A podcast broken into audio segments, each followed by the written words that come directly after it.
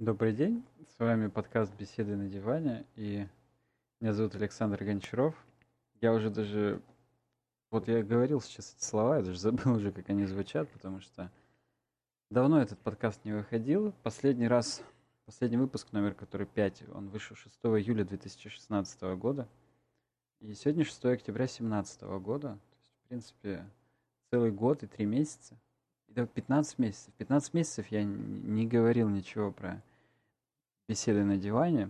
И это, это большой срок на самом деле. Я даже сегодня у меня был определенный мандраж по поводу того, продолжать этот проект вообще или не продолжать, или пусть эти пять выпусков гниют где-то там на дне iTunes Store в, в разделе подкасты, потому что э, в любых такого рода вещей, на самом деле, любой, залог успеха — это регулярность.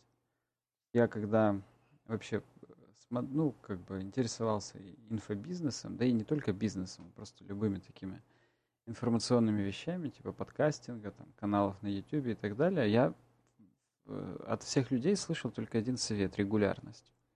Ну, поскольку этот э, проект «Беседы на диване», он является, так скажем, бисайдом, спин не знаю, как правильно это говорить. В общем, это мой побочный проект э, по сравнению, например, там, с э, UWeb дизайн, который мы делаем вместе с Никитой. Поэтому я думаю, что здесь можно себе позволить в какой-то степени такую нерегулярность, но стремиться нужно, конечно же, к тому, чтобы все это происходило хотя бы несколько раз в месяц. Я уже не говорю каждую неделю, потому что даже вот сейчас вы слышите, что качество звука оставляет желать лучше, потому что у меня нет возможности записывать дома на хорошем оборудовании. Ну, просто нету времени. Слишком, слишком много текущих всяких задач стало, несколько работ и так далее. Поэтому я вот сейчас здесь, в поликлинике сижу, записываю этот подкаст. Выдалась спокойная минутка в пятницу вечером. И у меня с собой нет ничего, кроме гарнитуры, наушников Soul, Soul Republic, да? Soul Republic называются они. Если честно, я уже даже не помню, какие. Ну, короче, не, не обычные трекс, есть трекс, есть трекс HD, а вот этот вот трекс какие-то там третьи. В общем, они полностью закрывают уши, они, они очень комфортные. Особенно сейчас у нас уже на улице минус, бывает минус 2, минус 3.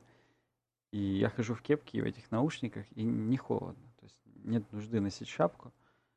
Почему хожу в них? Ну, потому что все маленькие наушники, там, затычечные и так далее, они у меня почему-то один наушник перестал работать, причем не наглухо перестал, как если бы там провод перегнулся где-то, а один наушник именно тихо работает.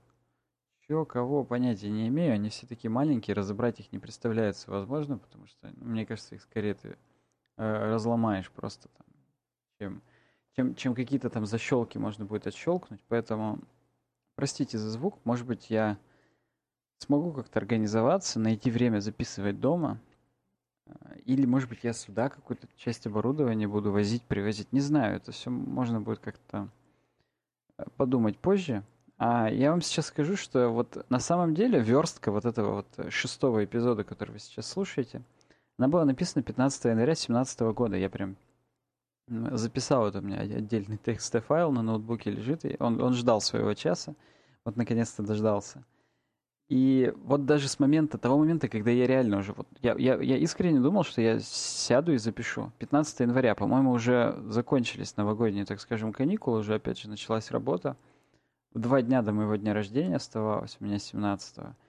И, видимо, что-то пошло не так. Я, я уже сейчас, честно, не вспомню. Мне первым пунктом написано, что нужно всех поприветствовать, поздравить с праздниками, пожелать хорошего настроения и побольше позитива.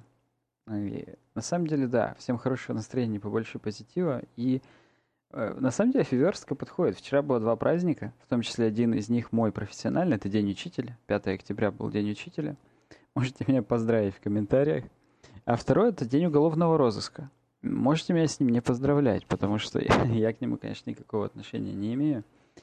И я, кстати, хотел даже сразу вспомнить, я вот вчера смотрел новый эпизод шоу Сережи и микрофон на YouTube. Это новое шоу Сережи Мезенцева, которое еще там 10 лет назад был достаточно известный в узких кругах с, со своим проектом «Письмошная». Потом они уже с, Владимиром Маркони перешли на «Дважды два», у них была передача «Реутов ТВ». Вот у него сейчас новое шоу «Сережа и микрофон», оно уморительное, хотя, конечно, не каждый выпуск бывает довольно-таки скучный, но э, в общем и в целом я их смотрю, они веселые. Он в последнем выпуске, он вспоминал о том, что у Вилсакома, то есть у Валентина Петухова, который тоже у нас видеоблогер, он начинал с Apple, сейчас у него уже там вакханалия, все начиная от э, техники, заканчивая автомобилями.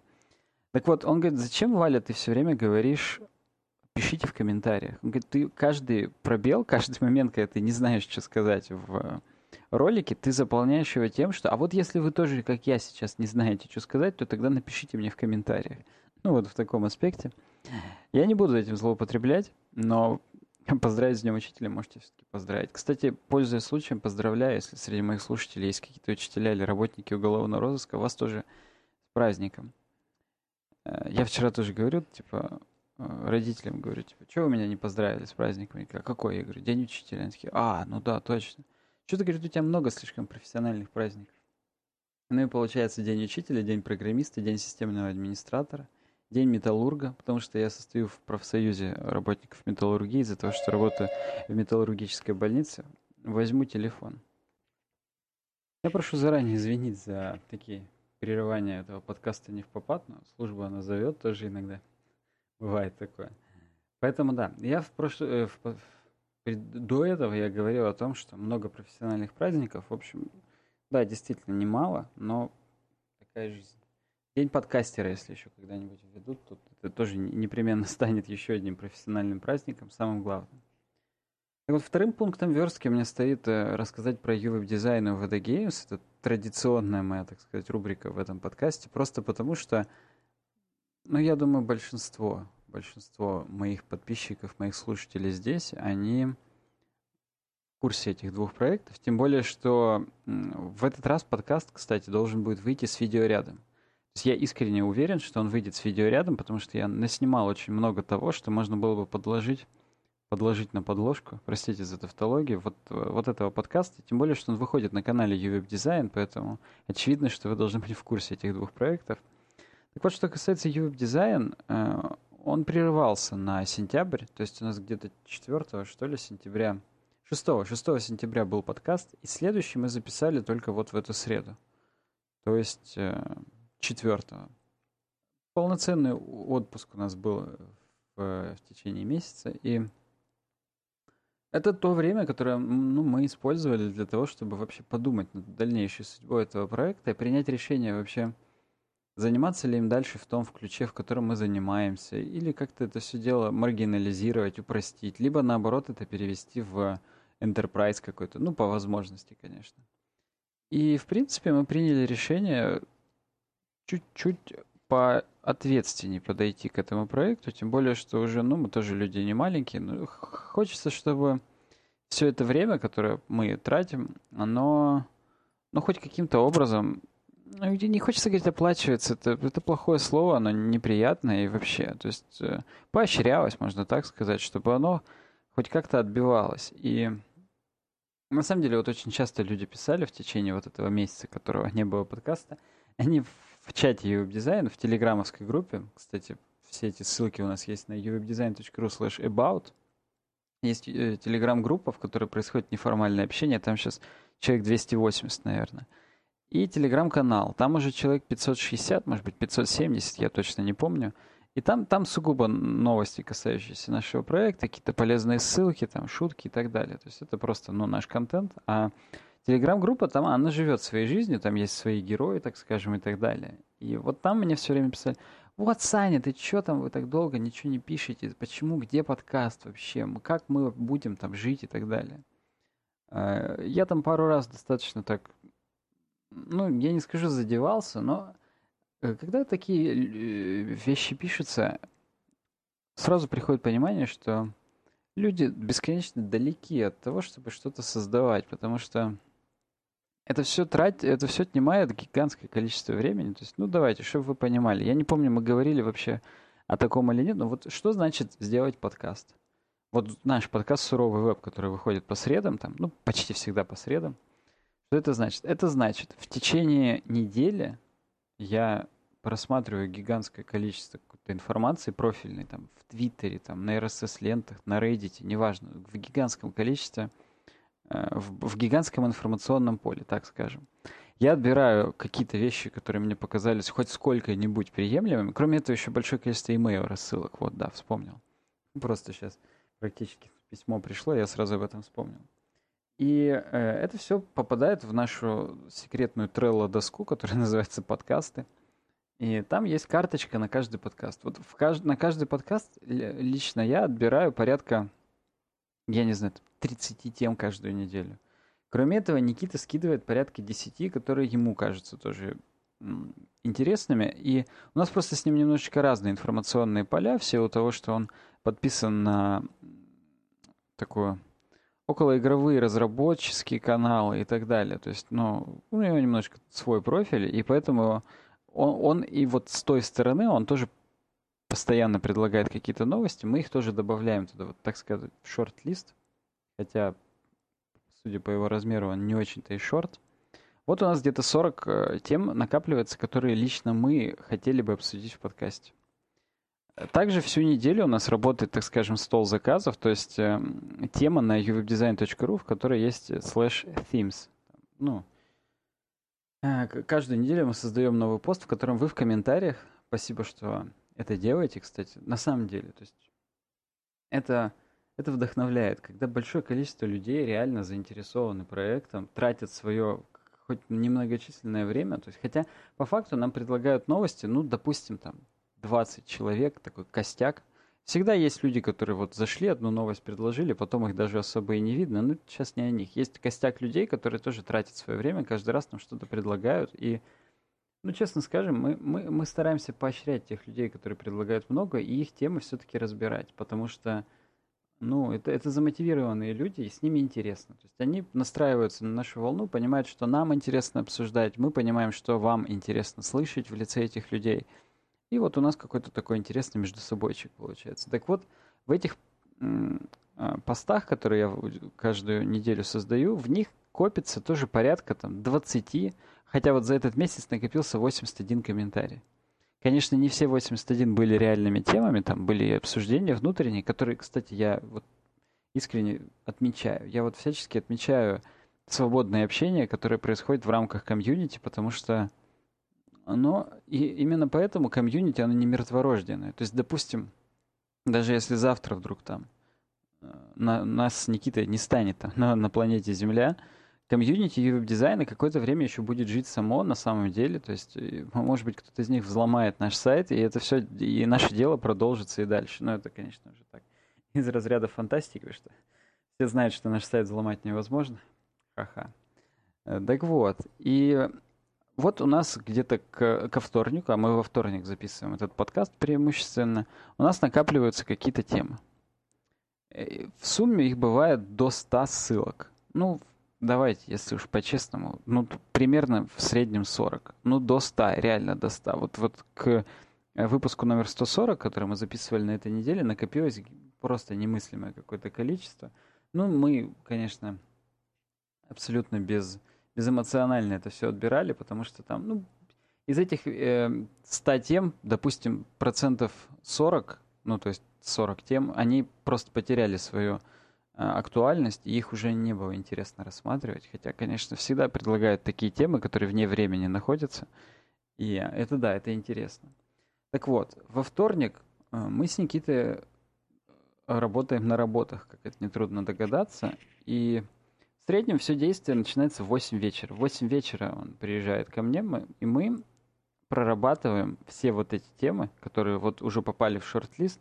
Мы, конечно, это делаем уже достаточно быстро, то есть, ну, мы здесь давно сидим, с 2014 года выходит подкаст «Суровый веб», хотя он изначально так не назывался. Мы это быстро достаточно делаем, но часа полтора уходит на то, чтобы разгрести все темы. Время уже полдесятого. Часа два-три уходит на то, чтобы ту верстку, которую мы составили, прочитать, подготовиться, через себя пропустить. И а, нам, нам дико везет в те моменты, когда мы выбрали те темы слушателей, которые и сами на самом деле мы при, при, при, принесли в этот подкаст. Просто всегда, чтобы вы опять же знали, если есть какая-то тема, ее предложили и вы, и мы, то мы, так сказать, делаем вид, что ее предложили вы. Хотя на самом деле, то есть вот если сейчас посмотреть на срез подкастов, то кажется, что 90% тем предлагают слушатели. Оно, конечно, так, но по факту из этих 90%, процентов 50 мы бы и так взяли в подкаст, потому что, ну, очевидно, мы подписаны, видимо, на схожие источники, на каких-то одних и тех же людей в Твиттере и так далее. Так или иначе, какие-то знаковые вещи в комьюнити не так часто происходят, и за неделю э, всегда есть шанс, что мы наткнемся на что-то что одно и то же.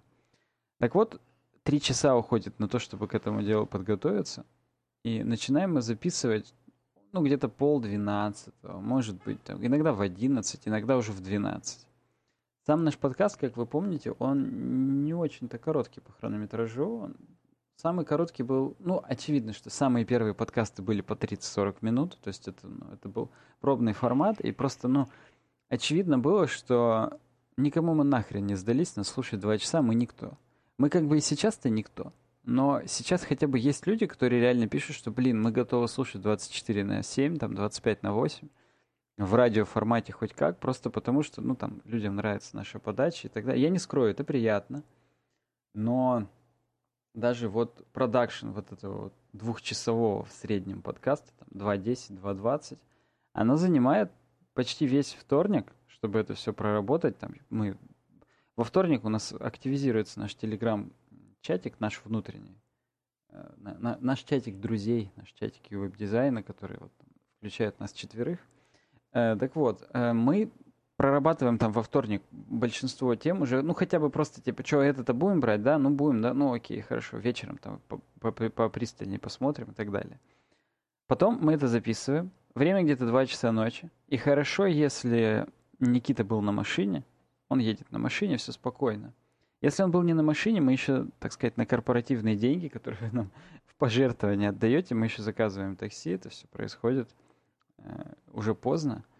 Уже лично я, вот мне сейчас 26 лет, и где-то начиная с 24 я стал чувствовать возраст в том смысле, что меня стало срубать. Раньше я мог до там, до трех часов ночи не спать, встать в 8 и вообще было абсолютно похрену. Может быть, как-то восприятие стало другое. Может быть, сам день теперь более насыщенный, потому что, ну, все равно много рабочих каких-то моментов, много ответственности добавилось, много там беготни, то, что сюда на ЧМЗ в поликлинику ездить тоже не ближний свет. Живу-то я на северо-западе. И поэтому вот уже в 2 часа ночи, в полтретьего, обычно я, когда провожаю Никиту, я вообще ничего не соображаю. Но, тем не менее, исходя из того, что я ничего не соображаю, я еще иду на кухню и монтирую весь этот подкаст, вырезаю все куски, где мы там встаем, скрипим, пердим. После этого пропускаю это все через Ableton для того, чтобы у нас был чистейший звук, накладываю это все скринфлоу на видеоряд, и после этого оставляю на ночь конвертировать. Опять же, мне повезло, если мне на следующий день на работу не к 7 утра, а такое часто бывает, а хотя бы там к 8.30. Потому что у меня хотя бы за ночь успеет это все сконвертироваться. То есть в среднем конвертируется на моем ноутбуке вот этот вот э, MacBook Pro 2014 года, позднего 2014 года, на нем это конвертируется в среднем часов 5-6. То есть каждая на каждую минуту подкаста нужно 3 минуты конвертации примерно. То есть он, он реально, он не очень производительный, и это не мудрено.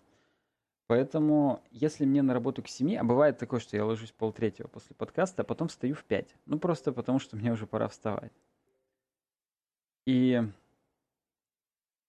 я встаю, понятно, сконвертироваться уже ничего не успевает. В среду на работе я откладываю ноутбук куда-нибудь в угол, оставляю на конвертацию, он там шумит, пыхтит – и где-то к вечеру, там, к пяти часам вечера, я еще на работе, например, или я уже ухожу, если я с семи работаю, то я уже ухожу.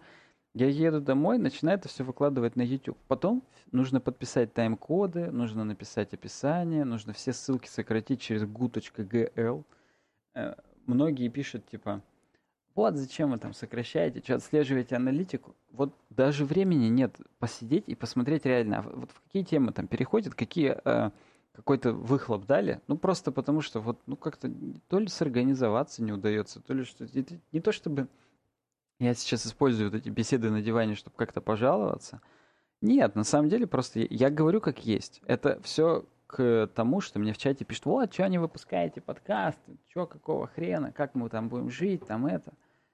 Так вот, еще следующий день практически весь проходит в том, что нужно сначала на YouTube это выложить, проставить тайм-коды. А чтобы проставить тайм-коды, надо по факту весь подкаст заново прощелкать, посмотреть, где начинаются следующие темы, записать это все, проставить.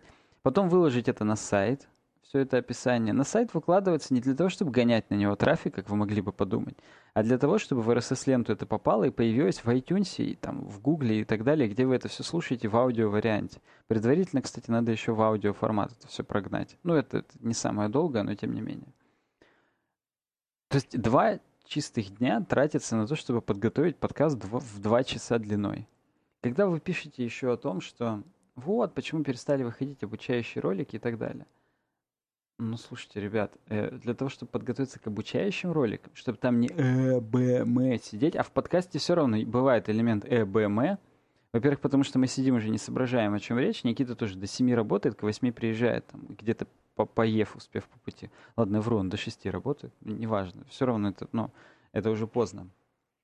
И есть какой-то элемент БМ, сам жанр подкастов это подразумевает, то вот эти обучающие ролики, хочется их слушать, чтобы речь, так сказать, лилась, для того, чтобы это было отработано, отрепетировано, и не было никаких заиканий там и так далее. Это всегда есть вот эти шутки. У, Пью, у PewDiePie они были, по-моему, еще когда я интересовался, пару роликов его смотрел там несколько лет назад.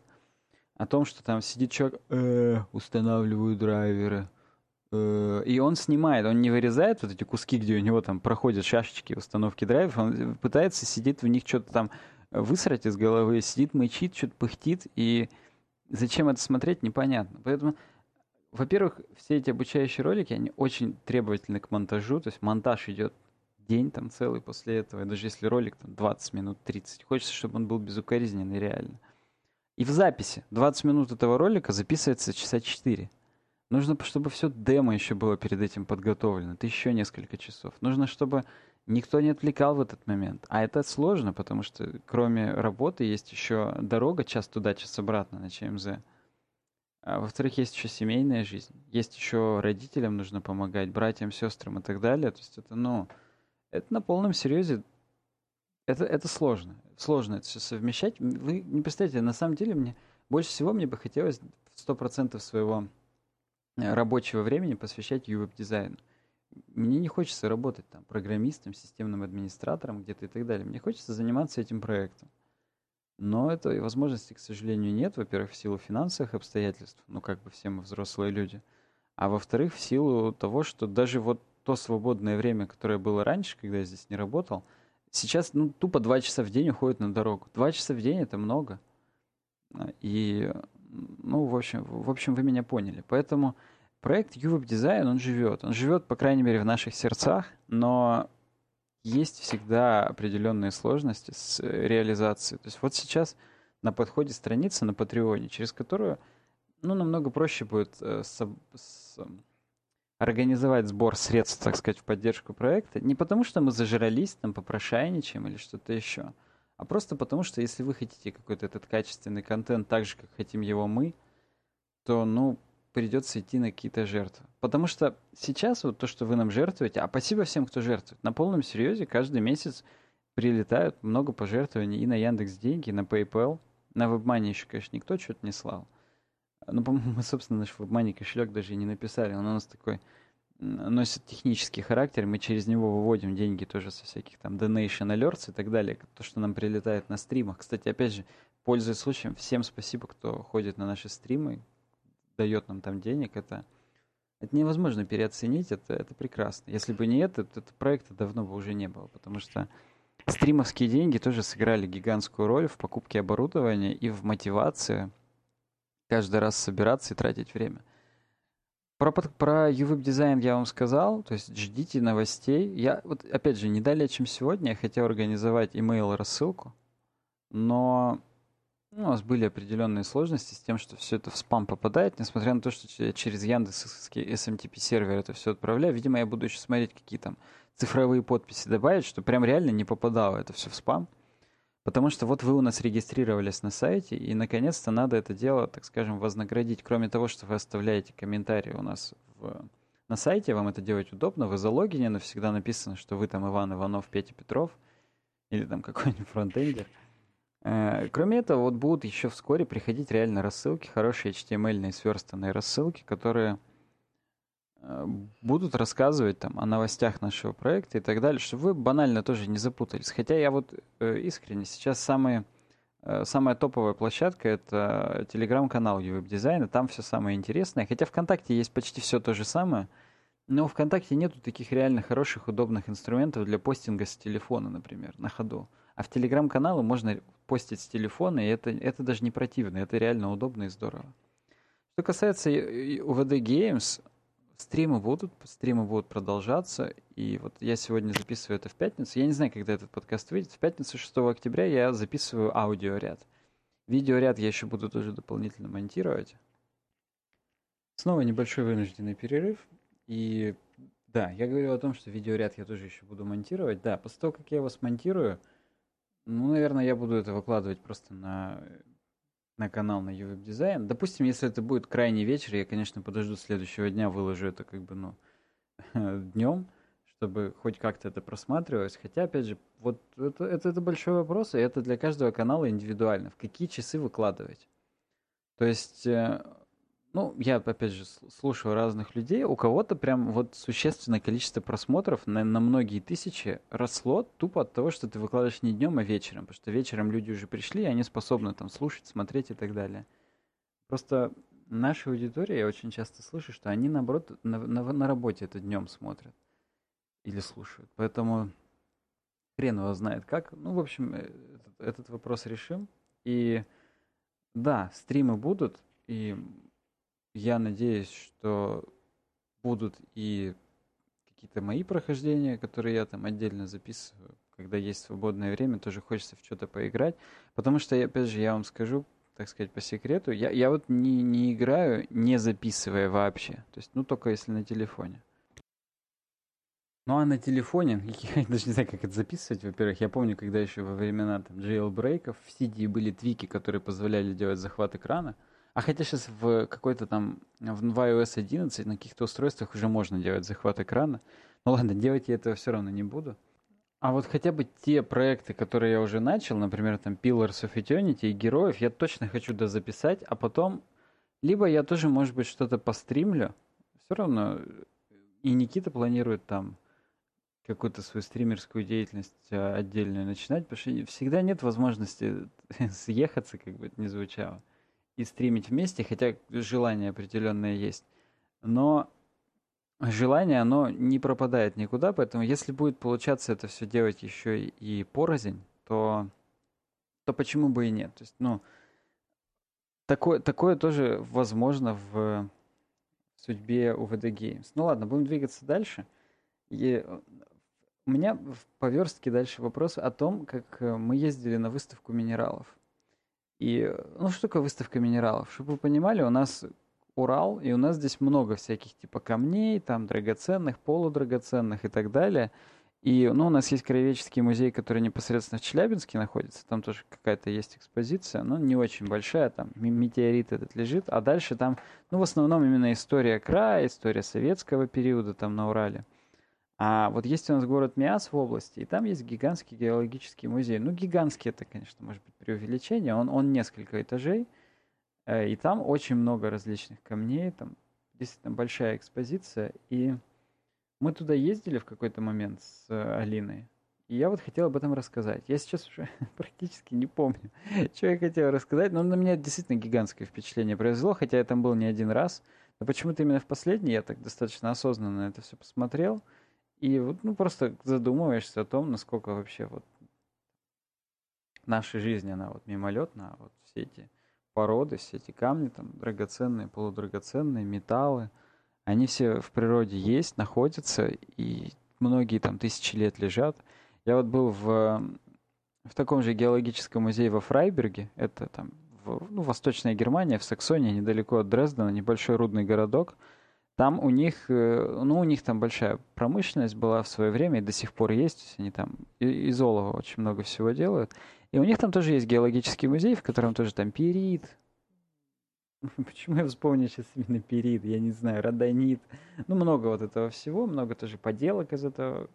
Мне, мне всегда нравились вот такие вещи, которые касаются минералов. И я вот сейчас уже вспоминаю, когда я хотел это рассказать там, полгода назад, может быть больше, 15 января, короче говоря, я хотел рассказать о том, что я еще придумал, вот я, я, я всегда люблю игры Piranha Bytes, э, которые сделали первую, вторую готику, потом Reason там, и три части. Сейчас у них вот на подходе игра Elex, 17 октября выйдет, я очень жду, буду, буду смотреть обязательно.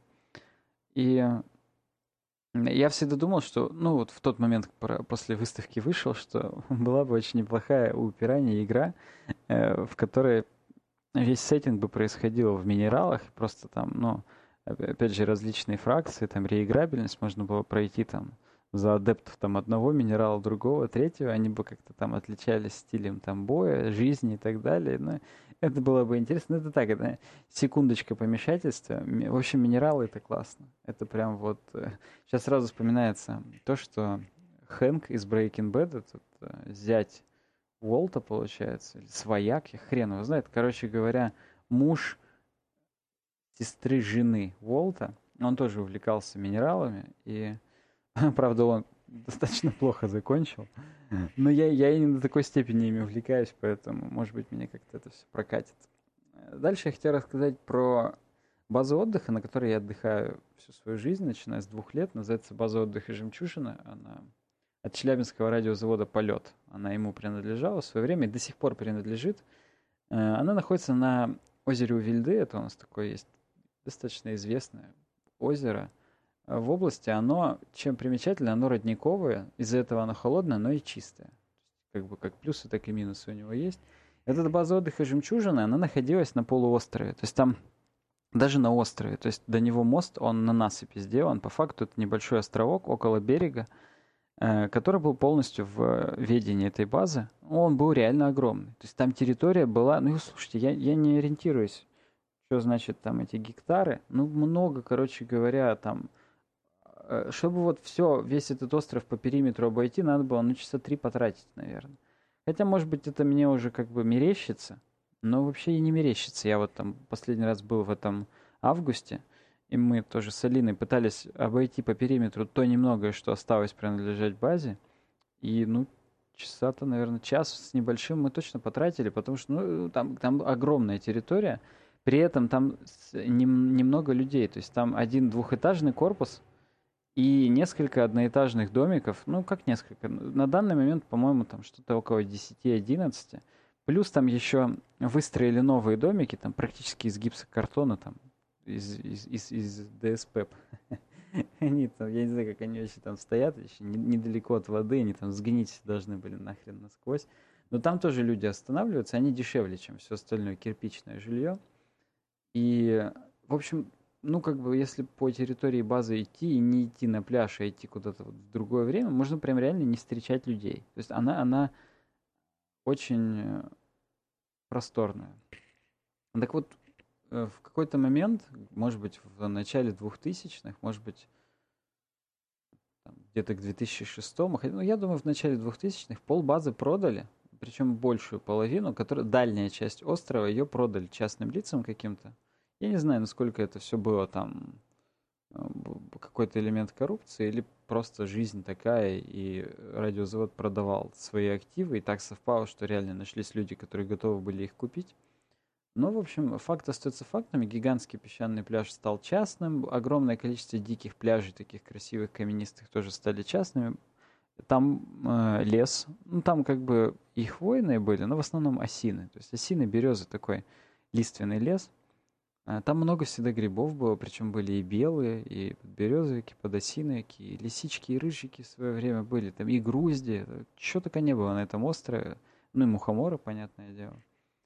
И вот э, начало конца вот тогда началось, в начале 2000-х, и еще вот получается, ну, 15 лет так точно, может быть, больше, база просуществовала при той же администрации. Я не помню фамилию э, женщины, которая там работала, по-моему, Татьяна Александровна ее звали. Ну, Татьяна это точно, Александровна уже не помню. А, и вот два года назад, или, да, два года назад, Нет, получается, как? В конце 2016 года э, ее сократили, уволили, и базу передали. То есть она осталась в ведении радиозавода, но ее передали каким-то другим лицам. Сейчас там э, работает молодежь. То есть вот в этом году они худо-бедно открылись. Хотя, опять же, даже непонятно, официально они открылись или нет, потому что раньше выписывали какие-то путевки, что-то чеки давали. В этот раз уже без путевок, без чеков, просто тупо деньги даешь, получаешь ключи от номера и там получаешь там ключи от катамарана условно, и все, больше никто никаких вопросов не задает. Вот тогда, в конце 2016 года, были слухи, что базу дадут Росатом, что ее просто ее продали корпорации, и там будет там либо руководство Росатома, там какого-то челябинского отделения, там поставит свои коттеджи, будет отдыхать, потому что, ну, блин, это реально, это классное место. Э, то ли Росатом будет туда возить своих людей, то есть инфраструктура-то там, в принципе, готовая, там даже пищеблок был, прачечная, то есть ну, там, там классно. Причем там был такой пищеблок, который все еще вот э, советский в хорошем смысле этого слова, то есть с радушными людьми, которые там... И, и которые реально ты там за 150 рублей полностью поел трехразовое питание у тебя. Ну нет, 150 рублей за один прием пищи, либо за обед либо ужин, завтрак, по-моему, там чуть дешевле был. Но три блюда, и, и они были вполне достойного качества. То есть там, там было интересно, атмосферно. Я вот туда приезжал еще в 2015-2016 годах. И реально, ну, было ощущение, что я вернулся там в те самые времена. До сих пор, ну, у меня сейчас вот Алина всегда шутит, что если бы я был супергероем, я бы был бы человек ностальгия, ностальжимен. И я, я бы всех за, зауныливал своими историями. Вот, вот я сейчас э, и именно этим я и занимаюсь сейчас в этом подкасте, потому что, ну, ну реально, у меня есть определенные воспоминания, связанные с, этим, с этой базой. Мы каждый год туда ездили не по одному, не по два, и не по три раза. И вот сейчас, ну, вообще думали, что она не откроется в семнадцатом году. Слава богу, она хотя бы открылась. Но дела там, конечно, были уже неважно. В первом заезде там не было лампочек даже. Там две лампочки на всю базу были, чтобы поменять, потому что, ну, там все равно обычные лампы накаливания не выходят из строя. Там уже э, отключили кабельное, а там было кабельное телевидение. Я не знаю, спутниковое оно было или кабельное там из ближайшей деревни, но, в общем, факт остается фактом. Э, там закрыли этот пищеблок, в магазине уже почти ничего не было, то есть в хорошие годы там из деревень приезжали, привозили там каждый четверг утром молочку деревенскую, и она была реально вкусная, это было все прям вот налажено, там в советские еще времена даже фестиваль КВН устраивали на этой базе, то есть там в какие-то 80-е или 70-е годы даже Масляков туда приезжал, и это был прям летний фестиваль, вот не как сейчас в Сочи, а вот был на Жемчужине здесь. То есть это было, это было прям, это было крутое топовое место, и сейчас вот немного обидно, что он в такое превращается. Но, опять же, есть и хорошие слухи, есть и плохие. То есть плохие, они напрашиваются просто из наблюдений. То есть видно, что базу банкротят. Ну, кажется, по крайней мере, что ее банкротят специально для того, чтобы по дешевке потом ее купить, например. Потому что, ну, в тысячный раз повторюсь, это, это очень хорошая территория, очень хорошая база. Понятно, что да, даже всю инфраструктуру можно ликвидировать и оставить ее просто как как крутое живописное место, в котором можно отдыхать. Там, там, там здорово. Там можно заниматься и подводной охотой, и вообще, то есть там щука, линь, э, окунь, там, чебак. Ну, окунь, чебак, понятно, с лодки там, с понтона, а линь, щука, ну, его можно прям стрелять под водой ночью. Оно интересно. А поэтому будем ждать. Есть и хорошие слухи, которые говорили о том, что, ну, в первом заезде не было лампочек, в последнем-то они хотя бы были. Вот, типа, новая администрация там встает на ноги, они будут более или менее осваиваться. Следующий сезон уже будет более достойно проведен. Ну, посмотрим. Если, если беседы на диване еще останутся до следующего, э, так сказать, купального летнего отдыхного сезона, то я вам с удовольствием расскажу о судьбе этой базы. А пока дальше можно идти. Я хотел рассказать о, о таком феномене, как трамваи вообще. Вот у нас в Челябинске есть улица Проспект Победы, например, э, на которой ездят трамваи. На ней не ездят маршрутки. Ну, то есть там есть отдельные короткие сегменты, по которым ездят маршрутки, они чуть-чуть шире. А во всех остальных там не ездят маршрутки, а там реально ну, живет много людей. То есть много девятиэтажек, и не только девяти, там 25 этажек построено не, ну, вдоль э, проспекта Победы.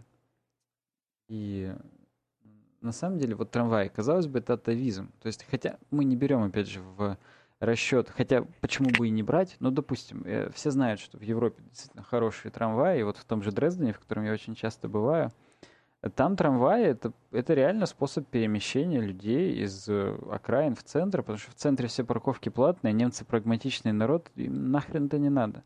Они даже пивка не смогут выпить, если они поедут в центр на машине. Ну, по крайней мере, на выходные. Понятное дело, что на работу можно перемещаться и на автомобиле, просто потому что у тебя там будет корпоративная парковка. А вот просто в центр поехать там шопиться или там э, в музей или в бар в какой-то посидеть, углу поехать на автомобиле, трамвай реально спасает. Он быстро едет. Их много, то есть там разветвленная трамвайная сеть. Там трамваи и автобусы в Дрездене. Автобусы ездят там во всякие сады, ну и в другие окраины, а трамваи, ну вот, ну, видимо, по тем улицам, где исторически были трамваи. Э, и там это не западло, то есть там все ездят на трамваях, на автобусах, там нет никаких кондукторов, там ты на остановке покупаешь билеты, ну или даже прямо внутри э, трамвая или автобуса можно тоже купить. Самые ходовые билеты, на остановках стоят большие автоматы, там разные. Абонемент там на весь день, абонемент на четверых на весь день, абонемент на весь месяц, там, ну и так далее. Даже не буду все перечислять. Вот. В Праге тоже трамваи ходят, и они нормально ходят, они нормально функционируют. А в России, вот что-то как-то я не сильно видел у нас хорошие трамваи, хорошие рельсы, но тем не менее трамвай, он, он, он неплох. То есть мне приходилось по этому проспекту Победы ехать, допустим, 15, что ли, может быть, там 20 остановок за 20 минут. Он реально не быстро, недолго идет, если нет никаких пробок, там никаких аварий и так далее, именно на трамвайных путях. А на проспекте Победы рельсы, они не утоплены, и машины не ездят по трамвайным путям, то есть там отдельная полоса под это дело отведена. Поэтому они иногда быстро идут, и вот так вечером идешь мимо проспекта Победы, а трамваи все полные. И даже в 5 утра они уже ходят, потому что потому что это единственный способ для людей там, добираться как-то до работы, до дома. И ну, это тоже интересно. Это тоже, опять же, к моему вот этому, к моей любимой, к моему любимому мотиву, который в этом подкасте звучит, что вот время, оно такое тягучее, тянущееся. И вот есть вещи, которые реально постоянные каждый раз. И вот, да. Э, кстати, я вот в ту зиму-то, когда хотел этот подкаст записать, я хотел вам рассказать о том, что есть такое явление, как снегоуборочный трамвай – мне как-то приходилось выйти а, до магазина после полуночи, реально, у нас есть там круглосуточные пятерочки. Я встретил снегоуборочный трамвай, там реально трамвай, у него на носу плуг. То есть есть, видимо, какое-то окно, допустим, там с часу ночи до двух, когда ездят не только пассажирские трамваи, хотя я не знаю, у пассажирских трамваев есть ли какое-то окно, когда, допустим, там с двух до четырех не ездят трамваи? Но наверняка есть. Я сомневаюсь, что с двух до четырех, несмотря на то, что трамваи традиционно были построены на всех заводских направлениях, то, а заводы у нас в Челябинске работают там и в три, и в четыре смены, я так понимаю, хотя я не эксперт в этих делах. А вот людям надо как-то добираться, и ну, не все заводы себе позволяют частные эти автобусы, которые арендованы. И реально большинство людей ну, исторически ездили на трамваях.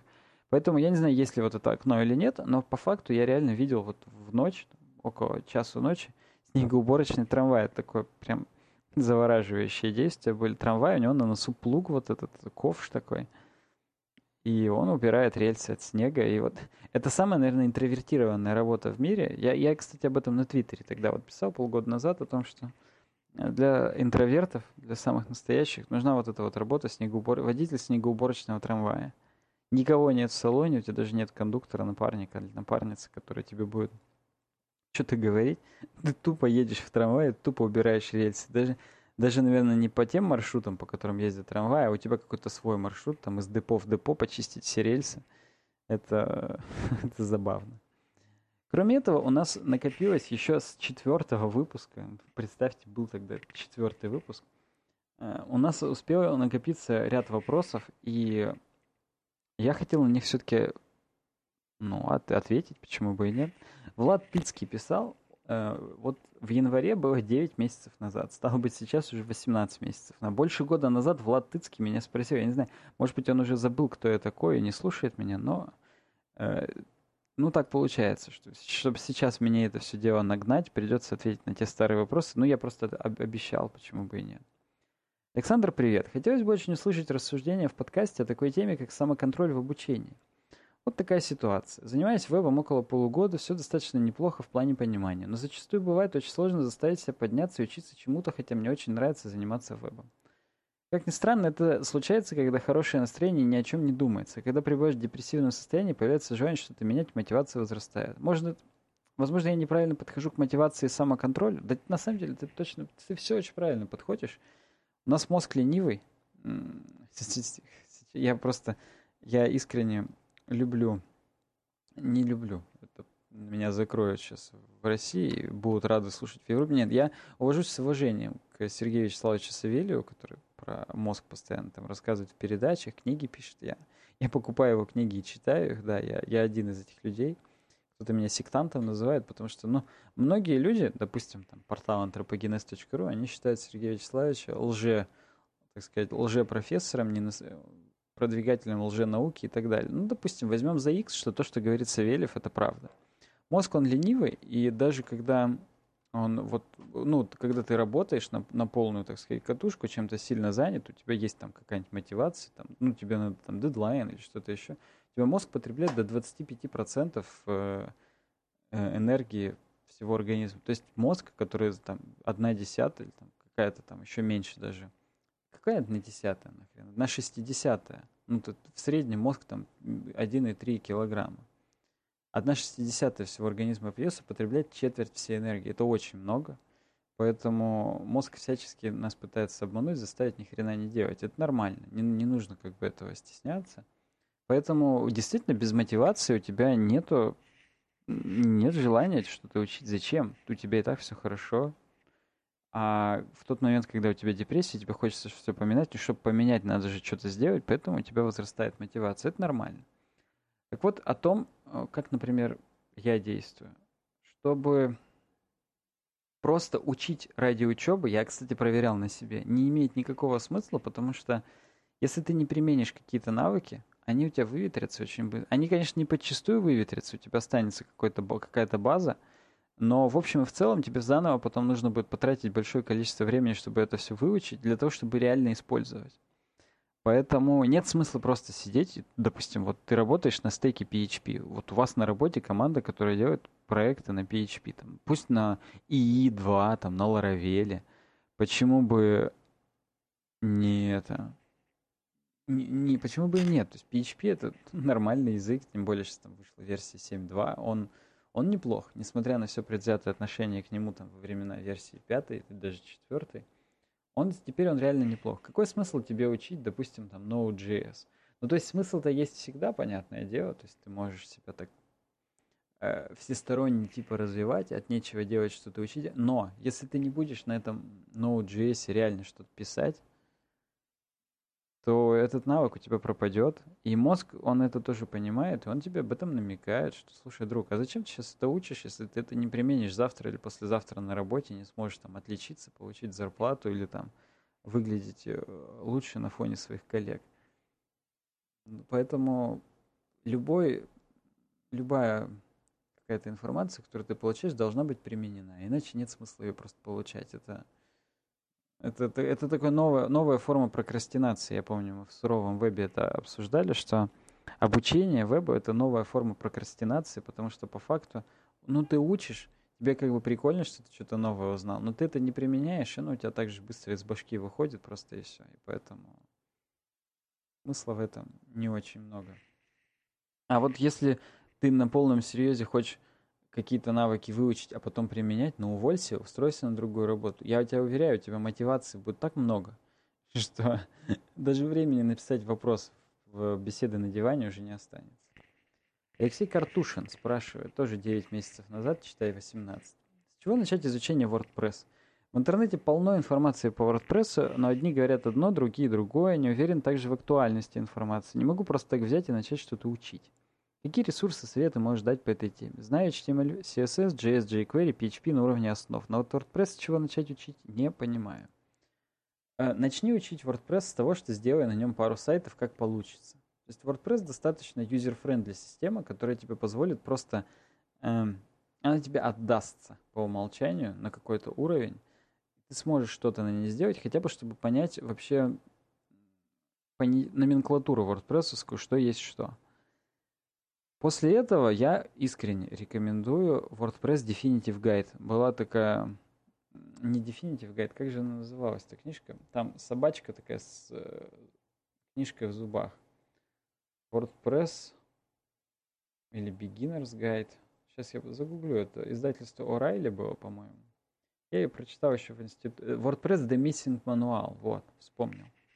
Это достаточно старая книжка, то есть она освещает, октябрь 2012 года, что говорить-то, она освещает старую версию WordPress, но она, она, она реально тебе даст понимание того, что это такое, и, ну, потому что я тебе открою секрет, почти ни хрена не изменилось с тех пор. Очень много добавилось в области кастомайзера и REST API, но основ тебе это никак не изменит. После этого можешь посмотреть книгу Building Web Apps with WordPress, тоже O'Reilly уже 2014 года, она более, так скажем, современная, там более интересные техники рассказаны, и там, там рассказано о том, как делать не просто сайты с помощью WordPress, а делать прям приложения, которые даже нативные будут на iOS и Android с помощью оберток специальных и так далее. Это прям вот... Э, тебе эти две книги том порядке прочитанных, как я тебе сказал, причем их не нужно просто читать. Ты должен читать и прям пробовать то, что там написано. А там, там реально будет весь путь сенсея описан, по крайней мере, The Missing Manual, который нужно пройти, чтобы прям понять WordPress. Хотя бы понять на том уровне, чтобы ты осознал, нужно тебе это дальше или не нужно. Поэтому вот именно, именно так я, я советую поступить. Есть какая-то книга WordPress Complete – от Пакт Publishing. Я не знаю, что такое Пакт, например. То есть я ни одной их книги не читал. Вот О'Райли я точно знаю, это, это реально крутое издательство. Я люблю их книжки, я очень много их прочитал там. Ну, как очень много? Ну, допустим, там чуть больше десяти. Это немного, но мне, мне хватает для того, чтобы рассуждать о качестве их книг. Поэтому вот ты спросил моего мнения, я тебе ответил свое. ТСК Чемп спрашивает 16 месяцев назад. Саша, привет, отличный материал выпускаешь, познавательно интересно. Если не сложно, раз уж ты не боишься политику рассматривать, выскажи свое мнение о пятой колонии в кавычках. Есть ли она, борется ли с ней Путин, и твое мнение, что с ней будет? А, мое мнение может не совпадать даже с моим мнением, я сразу скажу, поэтому то, что я сейчас сказал, это, это, это мое гипотетическое мнение. Так вот, пятая колонна, она, конечно же, есть. Есть, давайте так, есть реально идейные люди – которые вот, ну, хотят что-то там сделать, изменить, которых что-то возмущает в силу устройства мозга, в силу там социальных инстинктов, которые им привили там до 16, до 18 лет, там каких-то бунтарских и так далее. А они, кстати, уже никуда их, от них не деться. Этот человек, ничего с ним нельзя сделать, кроме как просто, ну, поместить в какую-то э, резервацию и, и, и все. Ну нет, серьезно, то есть, ну, наглядный пример люди Маугли. Вы ничего с ними не сделаете, они уже вот такие. Или там какие-нибудь э, боевики ИГИЛ, запрещенные на территории Российской Федерации организации. Их с детства воспитывают заниматься там убийствами, верить в Аллаха и так далее. Я не, не имею ничего против веры в Аллаха, но против убийств, конечно, я, я не очень за них, мягко говоря. После 16 лет с ними уже ничего нельзя сделать, они привыкли делать только это, они могут делать только это, и если ты будешь с ними разговаривать, ну, о чем-то другом, ты будешь просто на другом языке для них условно говорить, даже если это будет тот же самый там английский, который они знают. Поэтому да, есть те люди, которые действительно идейные, и ну я могу их только пожалеть или не пожалеть, а ну серьезно, это позиция, почему бы и нет. Но большинство людей, которыми, которых принято считать так называемой пятой колонной, это это просто люди, которые, они в той же буржуазной системе находятся, которая у нас сейчас установлена, они находятся с другой стороны, но они такие же, они не другие. И то, что они хотят, э, чтобы систему сменили с, а, с не них на них, ну, их, конечно, нельзя в этом упрекнуть, это нормально, но ничего не изменится. Поэтому есть реально вот та пятая колонна, которая идейные люди, например, там Сергей Удальцов, который даже отсидел за все это дело. Он реально идейный человек, он левый. И ну, я это уважаю, это, это здорово, почему бы и нет, должен быть плюрализм мнений. А есть люди абсолютно, которые говорят одно, а по факту, ну, они просто зарабатывают деньги, они находятся там на зарплате у каких-то структур, не будем называть их, и или они там живут на какие-то там типа, типа пожертвования тоже от частных лиц, и не очень частных, например, там про Медузу тоже сегодня опять говорили, что, по-моему, даже Венедиктов сам сказал, что, по-моему, их финансирует, ну не по-моему, а он сказал, их финансирует не частное лицо и не из России. То есть, ну, о чем говорить? Это просто люди ну, работают на зарплате. Если называть их пятой колонной, нет. То, что они э, пытаются гадить нынешней системе, ну да, наверное. Знает ли об этом нынешняя система, не сомневаюсь. Парит ли ее это? Да хрен его знает. Это всегда очень большая вероятность случая, как вдруг получится, как когда кто с какой ноги встанет и так далее. Поэтому ну, вот так вот. Женя Спейс пишет 18 месяцев назад, хрен там будет Трамп, Хиллари будет. И ему Сергей Казаков отвечает, за американского Жириновского голосовать не будут. А, ну, слушайте, мы уже знаем из истории, что все-таки победил Трамп. И несмотря на то, что огромное количество американцев реально его не поддерживают, то есть я даже вот ну, на твиттере каких-то там актеров подписан, музыкантов, вообще весь творческий люд, они против Трампа, потому что ну, он ориентировался абсолютно на другой электорат – своей избирательной кампании. Поэтому, да, сейчас Америка, конечно... Ну, вот, опять же, вы мне сейчас начнете говорить, вот, что ты говоришь, откуда ты знаешь. Ну, вот, ну, вот у меня такое мнение, я слышал, что она сейчас тоже достаточно сильно расколота. То есть, ну, там люди не согласны друг с другом. Они прям посылают матом друг друга и так далее. То есть то, что произошло с избранием Трампа, это очень резонансное событие, глупо это отрицать. И, ну, ну вот так вот. Опять же, посмотрим. Сейчас вот эскалируется конфликт с КНДР, хотя вот на этой неделе уже как-то поутихло, на прошлое прям много было извещений по этому поводу. Последнее было то, что американцы туда отправили боевую группу с атомной подводной лодкой. Ну, посмотрим, что. Вообще, ну, мне хочется верить. Хотя мне не хочется верить, мне кажется, что не зайдет это дальше, там, махание кулаков и каких-то разговоров. Ну, посмотрим. Э, вопрос от Анны. А вот интересно, Александр, ты как-то говорил, что жил во Франции, на каком языке общался? Французы английский вроде терпеть не могут. Выходит, знаешь французский? Ну, конечно, я не могу не спросить, как ты относишься к иммиграции, задумался ли ты об этом? Ведь очевидно, что у тебя есть такие возможности. Или поездки в Штаты и Францию были попытками? Я отвечаю ей тогда же, получается, 14 месяцев назад. Спасибо за вопрос, развернуто отвечу в следующем подкасте. Ну вот, отвечаю. И она мне дальше говорит, под возможностями я имею в виду знание языка и неплохие шансы на трудоустройство, либо продолжение обучения. Ну, продолжать обучение я не вижу какого-то особого смысла. Его всегда можно продолжать неформально, то есть просто работая с какими-то там инструментами, что-то понимая. Понятно, что фундаментальное обучение, если хочется идти в науку и так далее, да, его нужно продолжать. Но я вернусь к началу вопроса. Во Франции я был в отпуске. Я там общался на английском языке. Мы были в маленькой деревеньке в Прованских Альпах, называется Сен-Дальма-Ля-Сильваш. Там то ли 500, то ли 800 человек населения было всего. Причем среди них все равно около 10 русских было. Ну, там из Казахстана и так далее. Ну, по факту, для них мы это все русские. Да, они не очень любили английский. То есть прям они вот, когда им что-то говорил по-английски, они прям фыркали, пыркали, и им это не нравилось. Но в любом случае, я, я как бы, ну, я прихожу у них, покупаю что-то, там, сижу у них в заведении, почему бы и нет. Они все равно меня обслуживали нехотя. А если уже говорить о каких-то более э, про прогрессивных городах, типа Ниццы, ну, там, конечно, говорят по-французски, я ничего не говорю, но там уже так много, даже уже тогда, когда там был в 2015 году, так много было иммигрантов разных.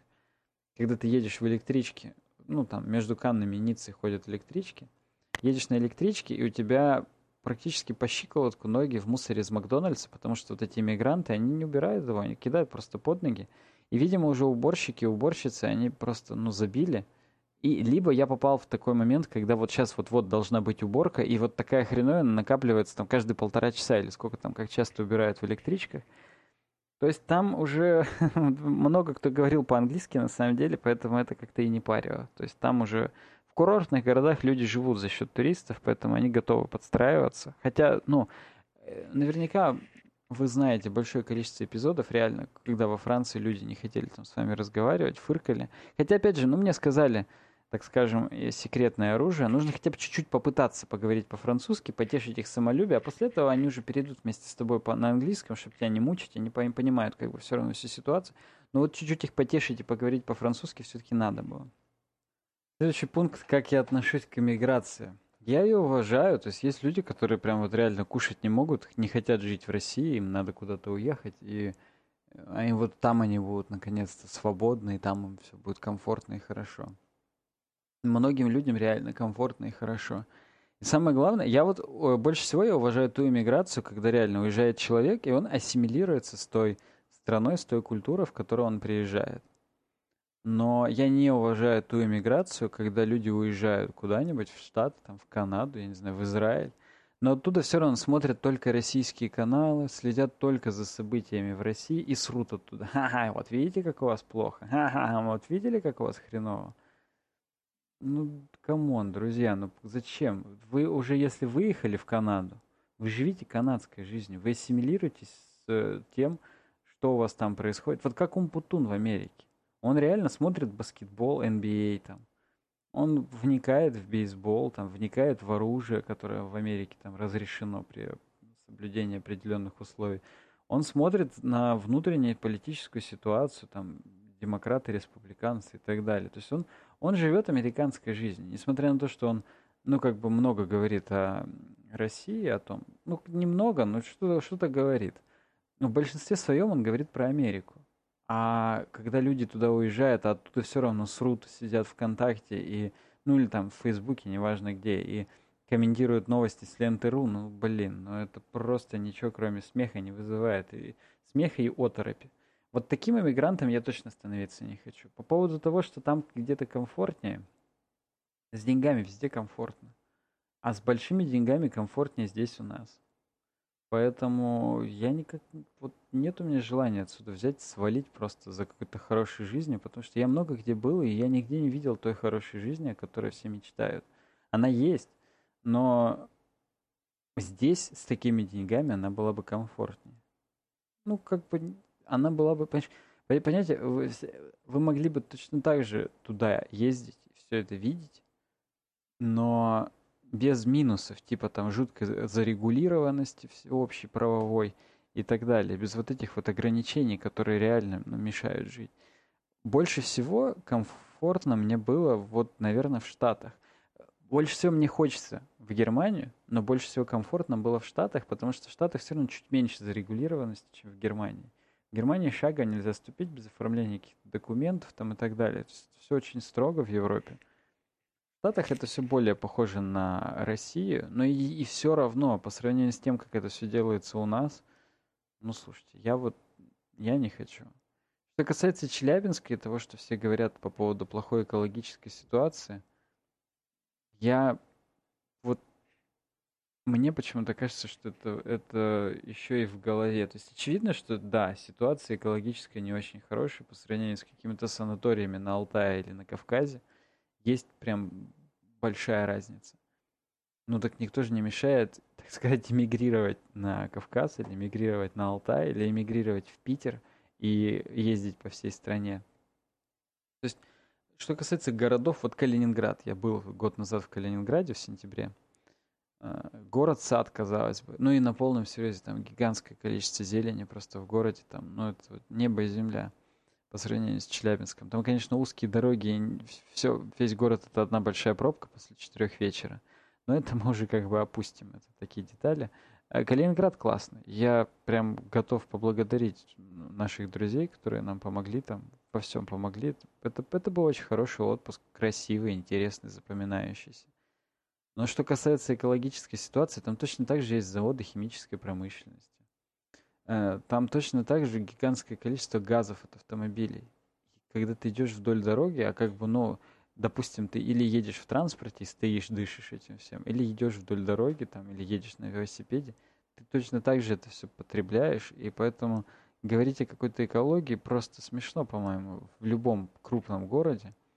А вне крупном городе о какой-то инфраструктуре говорить смешно. Поэтому не знаю. Может быть, конечно, мое мнение кардинально изменится, когда мне появится такая возможность, прям вот запаковывайся, иди сейчас, там вот тебе работа, вот тебе жилье, там и так далее. Может быть, я еще бы что-то расценивал. И то, и то это вот, и то это не то. Вот хочется в рифму ответить. Поэтому нет, это, это пока это не про меня. возможностей огромное количество было, а вот желание вот что-то ни разу. Как-то еще вот я не, не оторвался от России. Не знаю. Вот. Ну, я постарался честно ответить как мог. Александр Походюн пишет 14 месяцев назад. Слышали в исполнении Некстрема «Черный ворон»? Да, слышу. Вот он. По-моему, на последнем альбоме. Я не знаю, уже, уже прошло какое-то время, уже вышло это же, этот же альбом в акустической версии. Так что да, по-моему, последний, ничего нового у них еще не выходило. Интересно, это, это интересно. Они после, на презентации этого альбома, они даже в Челябинске были. Я видел фотографии у нас там на набережной, они стояли с фанатами, это, это прикольно. А, знакомство, говорит, мое с ними было с песней Фрай Цузайн. Ну нет, я-то с ними, конечно, познакомился давно, по-моему, я об этом и говорил. А, вот пришел к мысли, что сериал это зло. Первая причина не могут вовремя остановиться, отсюда затянутый и раздутый сюжет. Ну и чтобы популярность не терял. Согласен с тобой. Есть такие сериалы, которые должны были уйти на пике, а сейчас уже превращаются в тупое говно. Например, Никита очень любит говорить про теорию Большого Взрыва, о том, что этот сериал скатился просто в тупую, так сказать, Санта-Барбару. Я понимаю, к чему он клонит, но я все равно его смотрю. Мне интересно, чем закончится эта история. Как, как вот продюсер ее закончит, поэтому... Да, какие-то сериалы реально отвратительные, они просто скатываются, сходят на нет, но я их очень мало смотрю. Я прям вот нет такого, что я каждый день прихожу, смотрю какой-то сериал, причем залпом по 4 серии, по 5 там, засыпаю в 5 утра, в 7 встаю. Нет, такого нету. И, ну, зло, не зло. Каждый же для себя находит что-то в этих сериалах, за что-то же он их смотрит. И в большинстве людей люди смотрят сериалы, с кем-то себя ассоциируют. Они смотрят, грубо говоря, сериал про себя. Ну, мне так кажется. По крайней мере, я так делаю. И поэтому я, я когда смотрю сериалы, я думаю, а что было бы если? Ну, например, условно. Мне это... Э, мозг, опять же, любит такие симуляции жизни, потому что ты просто смотришь, ты сопереживаешь этому, особенно когда ты находишь там какого-то героя, который, которым, с которым ты себя ассоциируешь. И он э, это всячески поощряет, и поэтому мы смотрим эти сериалы. Это, это дешево, нужно... Ну, дешево в смысле энергозатратно. Просто смотреть, потреблять это и, и все. Так, вторая причина, то, что убиваешь кучу времени на просмотр, а посмотрев пару сезонов, уже ни черта и не помнишь, в чем там вообще суть. Ну, ну это разные сериалы. Сериалы сериалам рознь, реально. То есть, если говорить о ситкомах, там суть, она всегда в последней серии. Потому что не так важно, что было до три сезона назад, уже похрен. Уже все ситуации изменились тысячу раз, и как бы да. Всех западных сериалов только во все тяжкие хорош скобках информация для Роскомнадзора. Смотрел еще, когда этот сериал не был заблокирован. Я не знал, кстати, что он заблокирован. Э, я его смотрел недавно, но это... Я даже не знаю, как так получилось. Я случайно увидел. Э, он, он неплох, кстати, да, но он очень натужный, очень тягучий, такой прям тяжело смо- смотрится этот сериал. Это, опять же, ты жутко сопереживаешь героем, и вот он натужный. То есть Винс Гиллиган, который его сделал, после этого сделал уже сериал «Лучше звоните Солу» о, о жизни адвоката Соло Гудмана до событий э, во все тяжкие, до событий Breaking Bad. И, и так получилось, что вот мы в Таиланд летели, я э, летел аэрофлотом, и на рейсе Москва-Бангкок там были вот эти телевизоры, и там были первые пять серий вот это «Лучше звоните Солу», я их посмотрел — и вот эти пять серий, они перекрывают пол Breaking Bad своим качеством, лично для меня. Они, они уже не настолько натужные, они не настолько криминальные драмы. То есть вся стилистика, все выдержано. Все персонажи тоже интересные, здорово. Но он как-то более интеллигентно, более взросло снят. Там больше уже немых сцен, больше диалогов. Так, по Тарантино, например. Это смесь Тарантино и Тарковского такого. Это прям... Вот Better Call Saul, он в разы лучше Breaking Bad лично для меня. Серьезно. То есть там, там суть вся ясна. И там э, все серии, они связаны единой, так скажем, линией. Вот мне иногда хочется пересмотреть сериал Lost, который я смотрел еще в школе. Там тоже как бы все было типа одной линией связано, но потом продюсеры несколько раз типа меняли мнение, какой будет финал, и поэтому какие-то вещи смотрятся скомканно. Вот мне теперь интересно, если я их повторно посмотрю, будут ли они мне казаться скомканными, и вообще как это все воспримется. Ну, пока, естественно, у меня нету свободного времени смотреть Lost, это прямо упороться надо отдельно. Там все серии по 40 минут, сколько-то там, тоже 6-7 сезонов, не помню сколько, даже не хочу ну, врать. Какое отношение в целом к сериалу? Ну вот, вот я ответил, что есть хорошие, а есть плохие. Так все в жизни такое. Есть хорошее, есть плохое. Нужно просто, ну, стремиться к хорошему и стремиться оградить себя от плохого. Поэтому... Ну, а что касается Breaking Bad, он, он красивый. Я смотрел в BD ремуксе, то есть в полностью с Blu-ray дисков рипнутое все. Там такое качество, просто космос. Там по 20 гигабайт одна серия. И вот э, Better Call Saul, он такой же красивый, но еще и какой-то более взрослый, глубокий и интеллигентный. В общем, э, верстка закончилась, я поэтому всех вас благодарю за прослушивание, кто дошел до конца.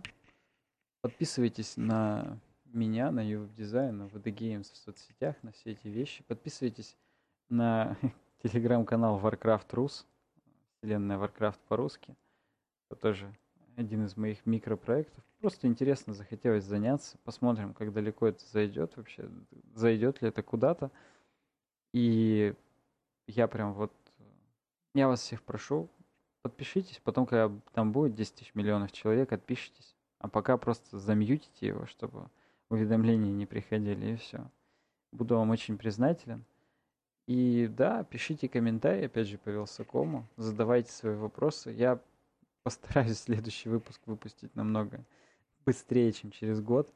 А почему? Потому что, ну, я просто реально много видеоматериала снял на подложку. Мне э, хочется его, так сказать, показать миру, хочется попробовать его помонтировать, посмотреть, как будет получаться. Поэтому определенная мотивация этим заниматься есть. Даже вот сейчас я записал это на телефонную гарнитуру, еще раз приношу извинения за звук, если там были какие-то шуршания, скребания. Я, я прям стараюсь его держать перед своим лицом и максимально не двигать по микрофону. Поэтому, если были какие-то шероховатости, не обессудьте. И вот э, вы видите, то есть даже в таких условиях я все равно захотел это записать, потому что ну, вот ну, уже захотел. То есть появилась какая-то мотивация. Я буду надеяться, что она никуда не денется. Ну и мне кажется, никуда она не денется. Так что да, следите за обновлениями. Спасибо за прослушивание и услышимся в следующий раз.